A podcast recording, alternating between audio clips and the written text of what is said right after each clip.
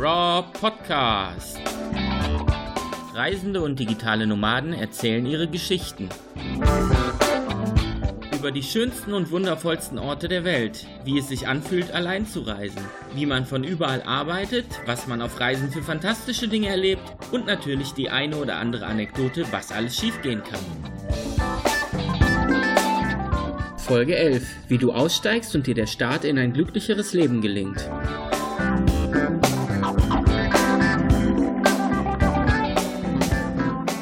Liebe Rob-Hörer, heute geht es ums Thema Aussteigen, alles hinter sich lassen, die Welt bereisen und dafür habe ich Jackie von Weltgefühle im Interview. Herzlich willkommen. Hallo Daniel, Dankeschön. Es freut mich wahnsinnig, dass du da bist. Und der Link zu deinem Blog wird unter den Beitrag gepostet, wie immer, damit die Leute sich das auch ganz genau anschauen können, worüber du schreibst, wie du schreibst und was dich bewegt. Und wir fangen auch gleich mit der wichtigsten Frage an. Wieso bist du ausgestiegen? Wie kam es überhaupt dazu? Ja, also eigentlich war das gar nicht geplant, dass ich aussteige. Ich wollte damals 2015 auf Weltreise gehen für dreieinhalb Jahre. Ich habe das aber zeitlich nur begrenzt, weil ich damals mit meinem Ex-Partner unterwegs war und der wollte halt unbedingt wieder zurückkehren nach Berlin und deswegen haben wir halt gesagt, okay, dann machen wir eine dreieinhalbjährige Weltreise und ich habe dann ziemlich früh gemerkt, dass ich eigentlich mehr möchte, dass ich dauerhaft rund um die Welt leben will, dass ich halt aussteigen will, dass ich halt nicht mehr zurück möchte und dadurch hat sich das dann halt entwickelt, dass ich eigentlich auch ausgestiegen bin. Also ich habe mich dann von meinem Ex-Partner getrennt, habe dadurch meinen Ausstieg halt eigentlich realisieren können. Also ich habe dann gesagt, okay, ich reise nicht mehr auf Zeit, ich reise jetzt unbegrenzt, ich möchte nicht mehr hetzen, ich möchte einfach mein Leben leben und das ist halt nun mal anders und da gibt es keine Zeitbegrenzung. Ja, ich habe auch irgendwie mich nicht damit abfinden können, wieder zurückzugehen. Also ich hatte jetzt kein schlechtes Leben in Berlin, aber ich habe mir einfach gesagt, ich möchte mehr.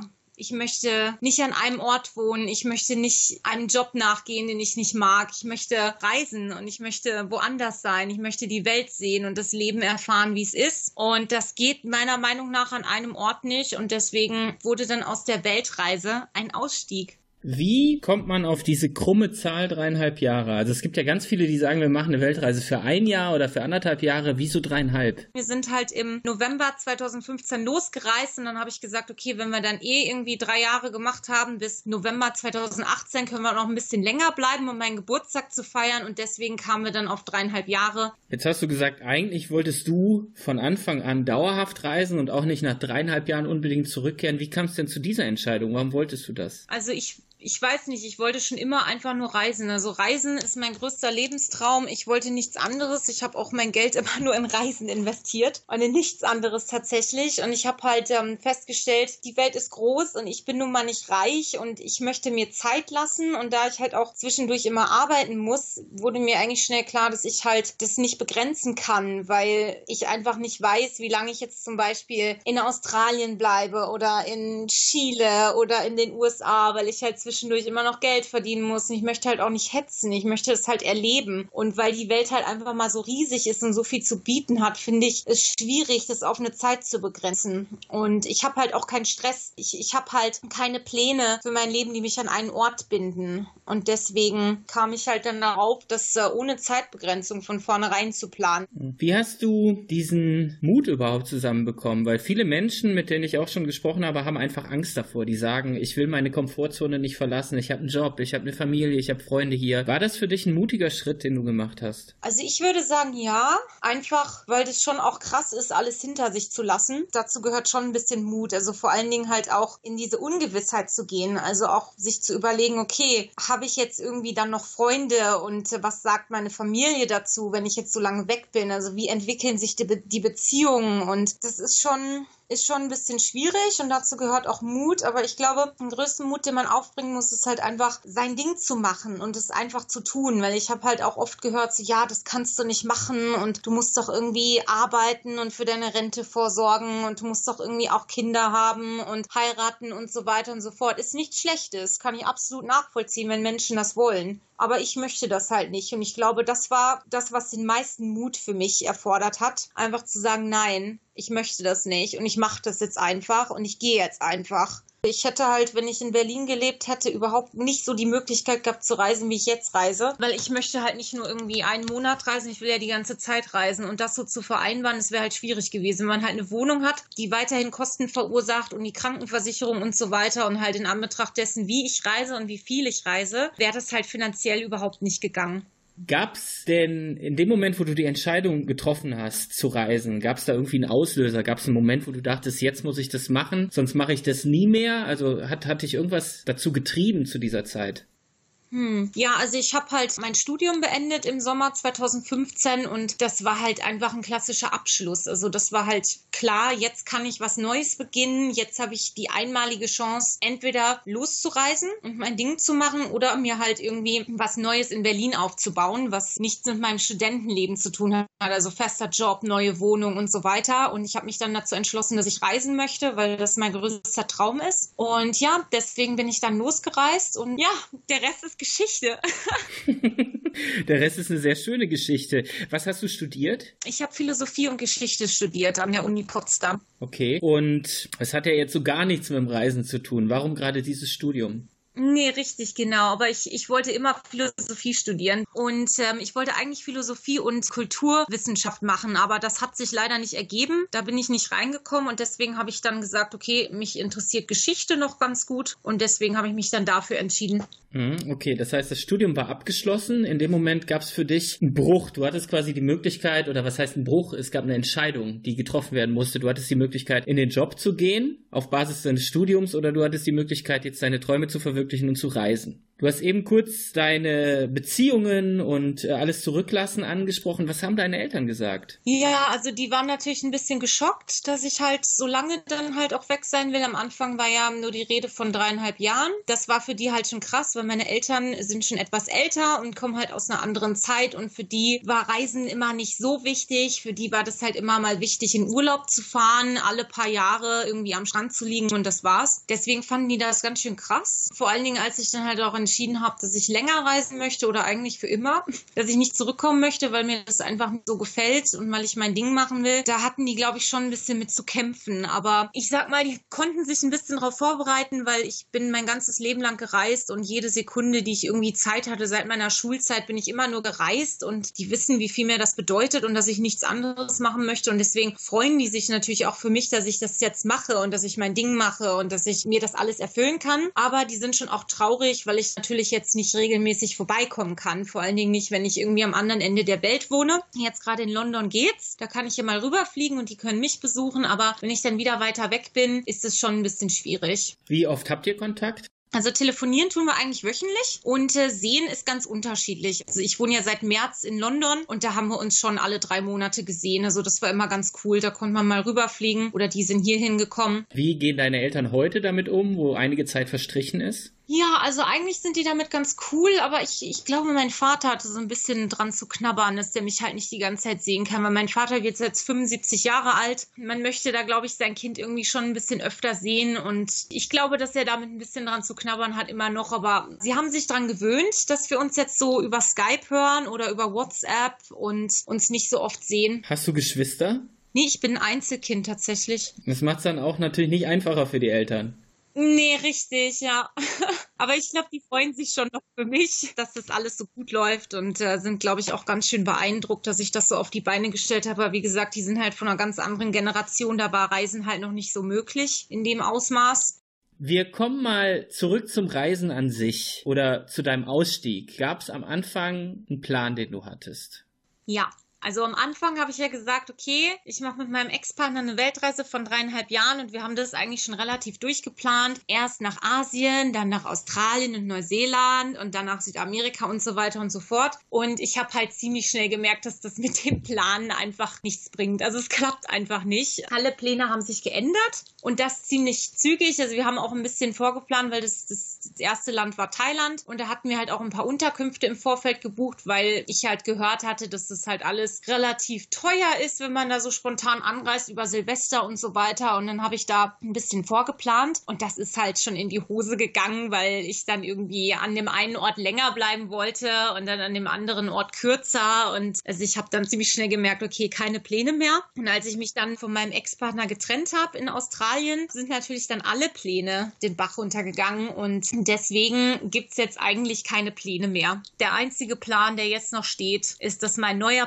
Partner und ich über Indien und Thailand nach Neuseeland reisen und da dann zwei Jahre bleiben. Das ist der einzige Plan. Mehr Pläne gibt's nicht. Jetzt gibt es aber eine Sache, wo Leute mal sagen, das ist total wichtig, das im Vorfeld festzulegen und das ist das Budget. Mhm. Das heißt, es muss ja damals und auch jetzt immer wieder Planungen fürs Budget gegeben haben. Wie, wie machst du das?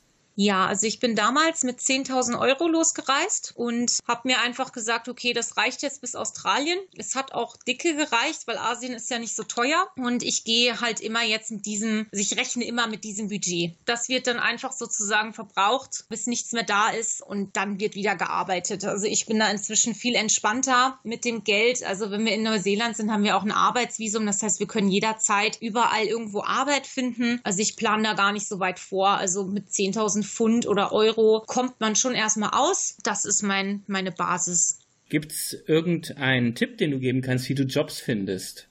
Ich würde mich auf die westliche Welt auf jeden Fall spezialisieren, weil ich glaube, also man kann natürlich auch in Asien arbeiten, überhaupt kein Problem, aber da ist der Stundensatz halt so gering, dass es ewig dauert, bis man sich was angespart hat. Ich kann halt nur den Tipp geben, sich halt auch auf Bürojobs und sowas zu bewerben, wenn man dafür qualifiziert ist, weil man da halt einfach auch mehr verdient und es ein bisschen angenehmer, glaube ich, auch ist, als irgendwie Farmwork zu machen die ganze Zeit und irgendwie in Fabriken zu arbeiten oder auf dem Feld. Deswegen kann ich da halt den Tipp geben, sich auf die westliche Welt zu spezialisieren spezialisieren und definitiv auf Office-Jobs oder halt Jobs, wo man einfach ein bisschen mehr verdient als im Farmbereich zum Beispiel. Das ist ja aber so eine Work-and-Travel-Geschichte dann. Was würdest du den Leuten raten, die aus diesem Alter raus sind? Also denen würde ich raten, sich mit den Qualifikationen, die sie haben, zu bewerben. Das heißt, weiß nicht, wenn du irgendwie gelernter Journalist bist, dann bewirb dich als Journalist. Oder wenn du irgendwie International Business Management studiert hast, dann versuch dich gleich in diesem Bereich zu bewerben. Also man hat da eigentlich ganz gute Chancen, wenn der Lebenslauf halt angepasst ist an das jeweilige Land und dann läuft das ganz gut. Ich kann dazu raten, von Anfang an sich auf eine höhere Position zu bewerben, auch wenn es vielleicht ein bisschen länger dauert, weil ein Barjob kann man immer machen machen, wird es auch immer geben, aber man sollte wirklich schauen, dass man seine Qualifikationen nutzt, weil die halt auch im Ausland ganz gut ankommen. Ja, gibt es denn bestimmte Websites, auf denen du immer suchst nach Jobs? Ja, also ich kann empfehlen, im jeweiligen Land nach der jeweiligen geeigneten Website zu suchen. Das heißt, hier im UK wäre das zum Beispiel Indeed. Man sollte einfach die Jobs so suchen, wie die Locals das suchen. Also das ist eigentlich am effektivsten. Jetzt ist das ja aber so, wenn ich über 30 bin und nicht mehr Work and Travel machen kann, ich brauche ja eigentlich den Job, bevor ich ins Land komme. Ja, also es kommt drauf an, wo du bist. Wenn du jetzt hier in Europa bist, dann kannst du ja glücklicherweise mit deinem deutschen Pass gleich überall anfangen und brauchst auch keinen Job. Kannst halt einfach einreisen und dich dann bewerben und kriegst dann den Job. Für alles andere bin ich auch noch dabei, ein bisschen mehr Informationen zusammenzutragen, was man da macht. Wenn man zum Beispiel die USA sich anguckt, das ist schon ein bisschen schwieriger, da einen Job zu bekommen im Vorfeld. Ist jetzt nicht unmöglich, aber es ist schon schwieriger. Aber ich kann einfach nur raten, sich einfach immer auf ein Work-Visum zu bewerben, dass man halt gleich gleich die Möglichkeit hat, im Land zu arbeiten. Und das sollte definitiv möglich sein. Hm, hattest du denn von Anfang an diese, diese Einstellung, ich bewerbe mich jetzt für gute Jobs anstatt für Barjobs oder kam das erst mit der Erfahrung?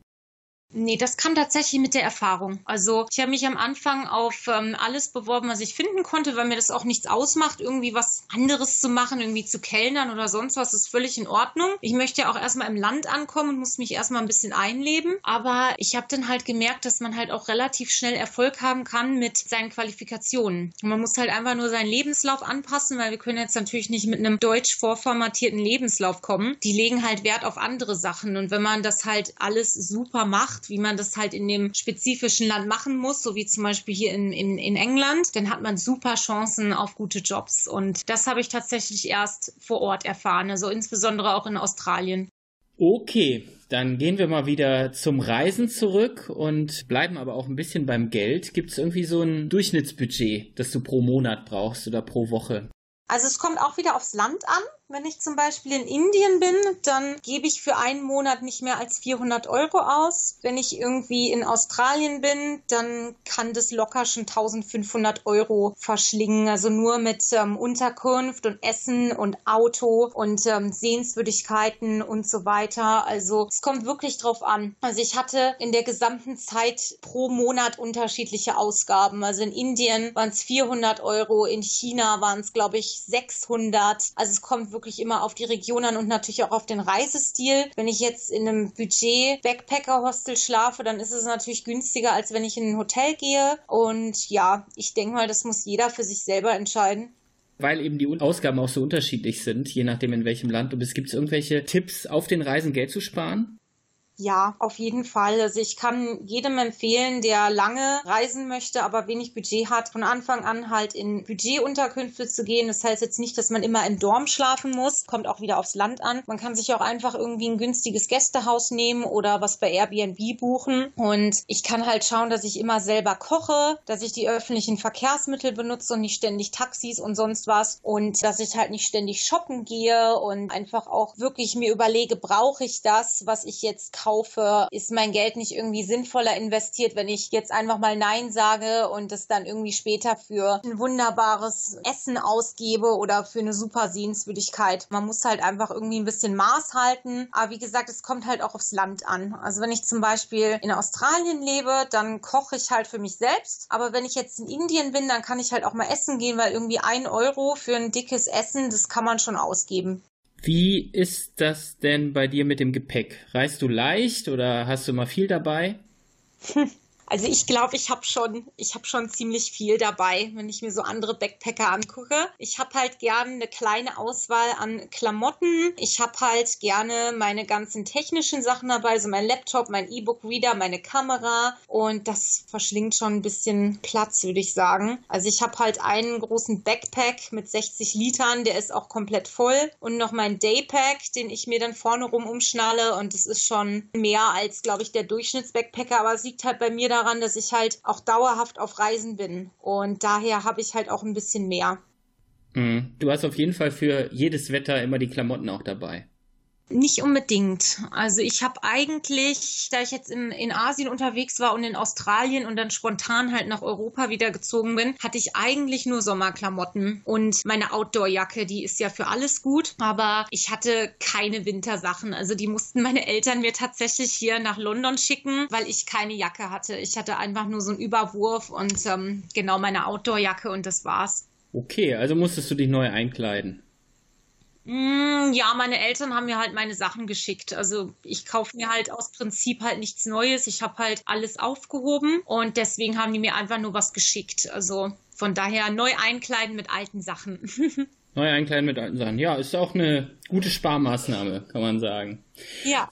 ähm, weil, das, weil das alles so spontan ist, was du erzählst. Ne? Du fliegst irgendwo hin, dann hast du vielleicht noch kein Zimmer gebucht, dann guckst du, was auf dich zukommt, dann gibst du erstmal dein Geld aus und suchst dir dann erst einen neuen Job. Ist es denn irgendwann mal vorgekommen, dass du dachtest, scheiße, jetzt geht's gerade nicht weiter oder ich habe keine Kohle oder wie mache ich das jetzt?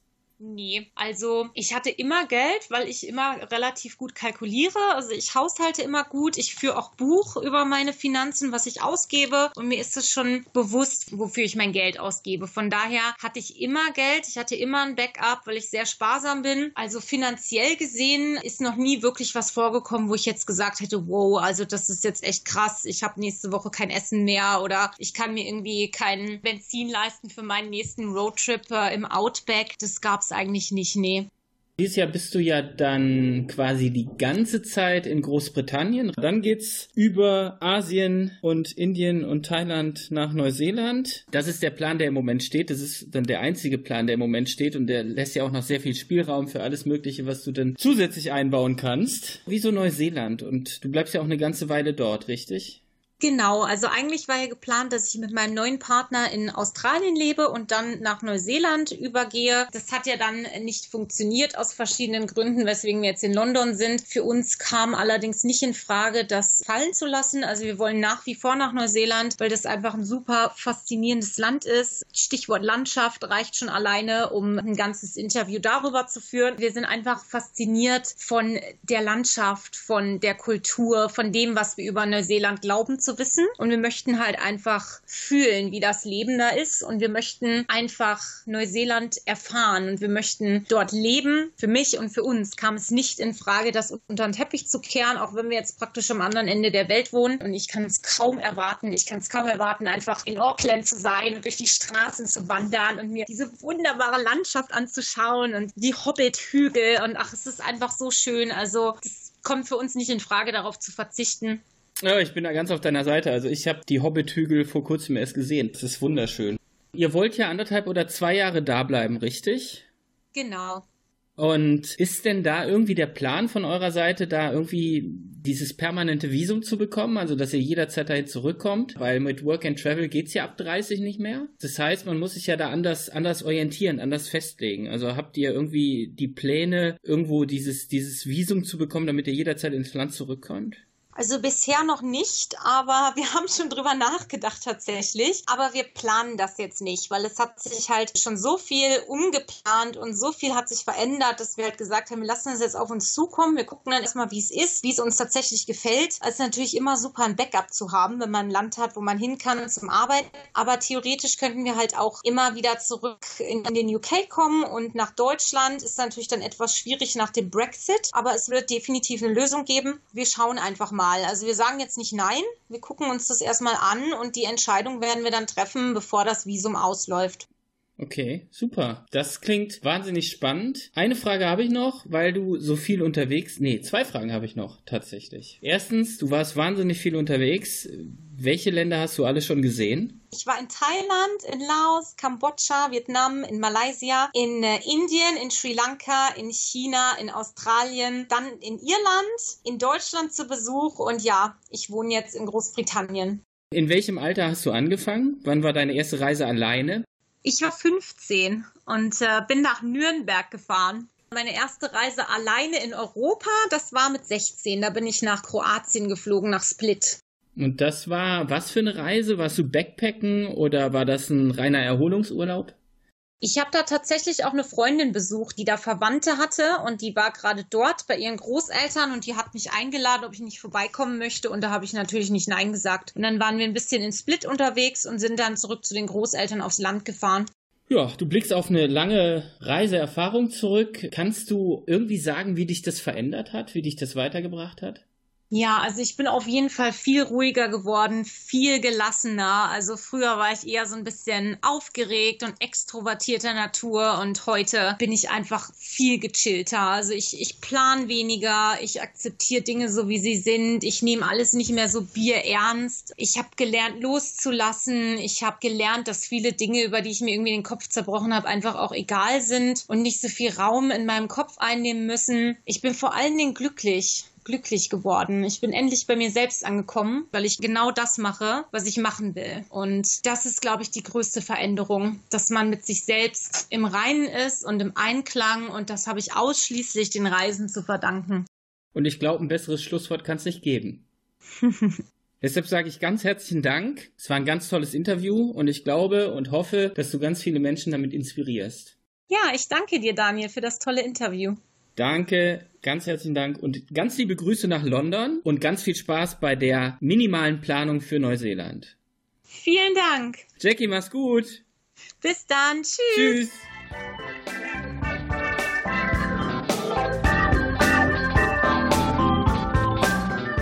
Das war der Raw Podcast. Danke, dass ihr dabei wart. Mehr spannende, packende und emotionale Geschichten, Tipps und Tricks von Reisenden und digitalen Nomaden gibt es schon bald in der nächsten Folge. Ich freue mich auf euch.